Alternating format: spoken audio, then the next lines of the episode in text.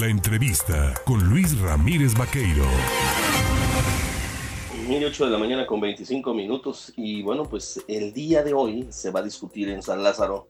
Pues evidentemente eh, se, había se había cambiado la, fecha para discutir el tema del horario de verano. Eh, yo invité y le agradezco que me tome el teléfono al diputado federal del PRI, José Francisco Yunes Zorrilla, pero la nota manda, mi querido Pepe, y acaba de decir el presidente en su mañanera, acaba de presentar la propuesta de reforma pues política que pretende que no electoral, ah, dice él, a eh, enviar este día precisamente a la Cámara de Diputados. No sé si ya estás enterado de cómo viene, pero la intención es desaparecer las cinco circunscripciones eh, electorales del país, disminuir a 300 el número de diputados y quitarle el financiamiento permanente a los partidos políticos. ¿Cómo la ves?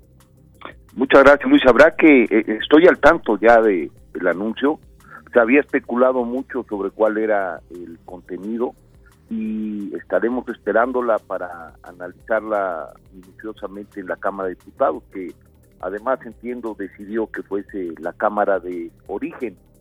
La verdad es que toda reforma constitucional, toda propuesta se analiza de manera puntual, seria, con mucho cuidado y esta así fue, por ejemplo, la discusión en la reforma eléctrica y así será sin duda también eh, los atributos que le instrumentemos al análisis de esta nueva reforma.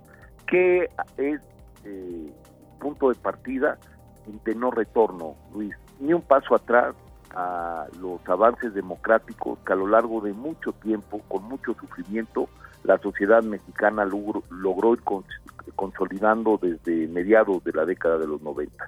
Y no vamos a estar dispuestos a retroceder un ápice en esto que permite que México, sí, desde entonces sea una normalidad democrática. Pero lo que reseñas de entrada, pues amerita mucho análisis porque estará en juego la posibilidad de que persista una cultura cívica democrática con eh, procesos confiables electoralmente hablando o que haya un retorno a un autoritarismo en donde de nueva cuenta se pueda sesgar la cancha y las reglas en beneficio de un partido que además juega eh, como, como jugador y como árbitro. Eh, y eso no lo vamos a permitir. A ver, esto, esto es mucho, muy importante, esta última precisión que tú has referido, porque evidentemente para el oído del ciudadano, cuando el presidente haga esta presentación o los legisladores ya la lleven y la empiecen a comentar, se va a volver atractivo el término de decir, pues sí, que se reduzca el volumen, porque con eso pagamos menos representantes populares, pero en el fondo va la manzana envenenada. Lo que se pretende es acabar con la oposición, quitarle voz a el que piensa diferente. Tal pareciera, eh, Luis, y, y lo digo consciente lo que significa, que todos los avances democráticos tuviesen solo como propósito lograr las condiciones para que llegara Morena y una vez eh, cumplido ese propósito como síntesis, volver a desmantelar todo para que sea realmente complicado volver a ganarles electoral y democráticamente eh, de, manera eh, legal un proceso electoral. Y ese no es el nombre del juego, Luis, eso lo tenemos que evitar. El que haya ciertos números de diputados, el que haya prerrogativas como financiamiento, se va entendiendo en función de lo que fueron contribuyendo para que la competencia electoral fuera realmente equitativa y para que cualquiera pudiera ganar, para que hubiese acceso equitativo, valga la redundancia, a los medios de comunicación, para que los recursos que se utilizan en campaña no fuesen factor determinante, que hubiese un mínimo con el cual los partidos políticos tuviesen para poder organizar sus, eh, eh, sus partidos y preparar sus campañas. Y de alguna forma pues esto no puede de la noche a la mañana en perjuicio de los que están en la oposición una vez que ya se ganó la presidencia de la República desaparecer. ¿Qué es lo sintomático y qué es lo que hay que prevenir? Porque esto es similar a lo que pasó ya con la muy mala idea de reforma eléctrica que fue el presidente de la República, que va envuelto en un discurso que va arropado con una narrativa que es sumamente que, que, es sumamente bondadosa a los oídos de la sociedad. En el tema de la reforma eléctrica, que era un retroceso fatal, como lo platicamos mil veces, iba en función de que si la electricidad tendría que ser los mexicanos o si se tuviese que beneficiar, falarmente dicho, por cierto, a las empresas extranjeras. Ese fue el punto de partida con el cual se desvirtuó el, la discusión de centro y seria de la reforma eléctrica. Hoy quieren hacer lo mismo. La gente no tiene la mejor connotación a los diputados, la gente no quiere que haya recursos fiscales públicos que lleguen a los partidos políticos, la gente no quiere muchas cosas que de, que de lleno permitan que haya equilibrio, división de poderes y que se pueda diseminar el control y el ejercicio del poder para que las democracias funcionen. Entonces, arropados en esa narrativa y en ese discurso, van a tratar de desmantelar algo que es una victoria, hay que decirlo, de la sociedad mexicana a lo largo de décadas y yo creo que la sociedad mexicana deberá de protegerla, empezando por el INE. Claro, invitados a esta presentación en Palacio Nacional estaba pues, el presidente, estaba el secretario de Gobernación, Adán Augusto López, estaba Horacio Duarte, que ha sido su consejero en temas electorales por mucho tiempo, y Pablo Gómez. Durante su intervención, Horacio Duarte ha mencionado, por ejemplo, que se crearía el Instituto Nacional de Elecciones y Consultas, que los consejeros y los magistrados, y aquí entendemos cuando hablamos de magistrados, pues de la Suprema Corte, ¿no? Ministros de la Suprema Corte serán designados por voto popular. No, yo, creo que se refiere más a los tribunales, a los, a los magistrados electorales. Electorales. Bueno, advierten también que desaparecen los OPLES y los tribunales electorales locales. Sí, hay, hay, hay una... Mira, la, la, gran reforma electoral que generó competencia y normalidad democrática se da prácticamente en el 94-95. La reforma del 96 consistió precisamente en sentido contrario. Saca al gobierno de la organización y de la vigilancia de las elecciones y crea un organismo ciudadano, en donde los partidos políticos tienen representación, tienen voz, pero no tienen voto.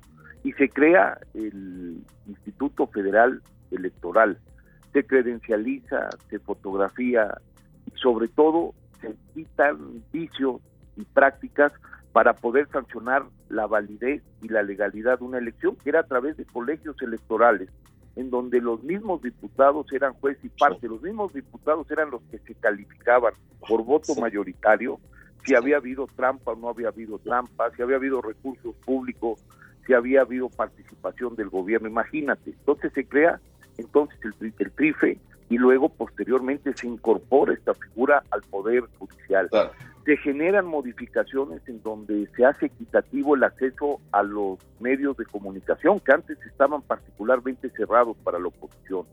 Se generan prerrogativas para que no sea el dinero, el que más tenga dinero, el que pueda ganar una elección a través de las prerrogativas. Y después de esa reforma, Luis, que fue en el 96, por primera vez en el país, el gobierno y su partido, que era el PRI, pierde la mayoría de la Cámara de Diputados y pierde posteriormente la próxima elección presidencial. Y desde el 97 hasta el 18, nunca el partido del presidente tuvo mayoría en la Cámara, generando equilibrios presupuestales y sobre todo en el diseño del poder. Y hoy que llegan, quieren echar prácticamente atrás todas las garantías legales e institucionales que permiten que la democracia funcione.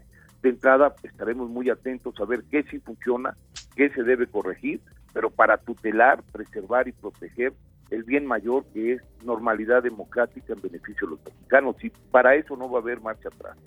Tenemos tres minutitos, nos quedan tres minutitos y aprovechando tu eh, presencia eh, con el auditorio, preguntarte, a ver, dos cosas. El tema del cambio del horario de verano, si lo quitan o no, ¿afectará eh, algún, de alguna manera la, cuestión de, pues, de los ingresos o algún tema que, que tenga sanción? En varios sentidos. Está, está comprobado, Luis, y para quienes nos escuchan, que el cambio de horario pues no es una certeza, implica un ahorro, sobre todo en el uso de energía y también, por otro lado, un ahorro económico. En el uso de energía te permite que los picos de demanda sean prácticamente mejor manejados y que haya menos saturación. Y en función de lo mismo, este, significa un aumento para la economía, no tan solo para las finanzas públicas en términos de, recursos. Por eso es que esto sucede en todo el mundo. Pero tal parece que México quiere ensimismarse en sí mismo y que se desatiendan todas las experiencias exitosas que rigen buena parte de las conductas de eficiencia en, en el mundo entero. Oye, eh, y por último, el tema del plan de control de precios al estilo de la Madrid, ¿cómo lo ves? E, ese, ese habrá que, este, estudiarlo. Había un control de precios, sobre todo con la figura de precios máximos, que se dieron en los 70, principalmente en las épocas en las cuales gobernaba el señor presidente Luis Echeverría y don José López Portillo que además es una época que le significa mucho modelo eh, eh, para digo mucho atractivo para el modelo económico al gobierno actual. Hay una terquedad en regresar las decisiones económicas 50 años al reloj económico del el país lo cual es totalmente honesto pero ese esa figura creo que no es la que quieren instrumentar. Quieren instrumentar los famosos pactos de solidaridad económica que se designaron por primera vez en el 87 y con, con, el presidente de la Madrid y posteriormente con el presidente Salinas de Gortari, el pacto, ustedes recordarán, de estabilidad y crecimiento económico, que eran concertaciones entre todos los actores políticos, principalmente quienes más pagaron el precio y significó un costo y una molestia real, fueron los obreros a través de atar el salario mínimo, bajo el argumento de no generar una espiral inflacionaria. Todas estas medidas, eh, sin duda, estas, las de los pactos, son medidas que están vinculadas a mercado y a visiones neoliberales de proyección económica. Entonces hay un contrasentido total y un juego con medias verdades y con la información del gobierno de la República que lamentablemente ponen entredicho la claridad de un proyecto y de un programa. Y parece que no tienen claridad, andan improvisando, andan tomando remedios pasados para soluciones que lo que requieren son gobiernos preparados y con reflejo, acordes a su tiempo, que enfrenten los desafíos del momento y que estén pensando en el futuro, no que estén gobernando con la vista puesta 50 años atrás. Y así nos está yendo, Luis. Espero que la gente se empiece a dar cuenta. Perfecto, pues con esto lo dejamos aquí y si me lo permites estaremos emplazando a volver a conversar para hacer el análisis más profundo sobre este tema de la reforma política que está presentando hoy el presidente y que será enviada a la Cámara de Diputados, que es donde tendrán sesión. Te mando un abrazo, Pepe. Gracias. Muchísimas gracias.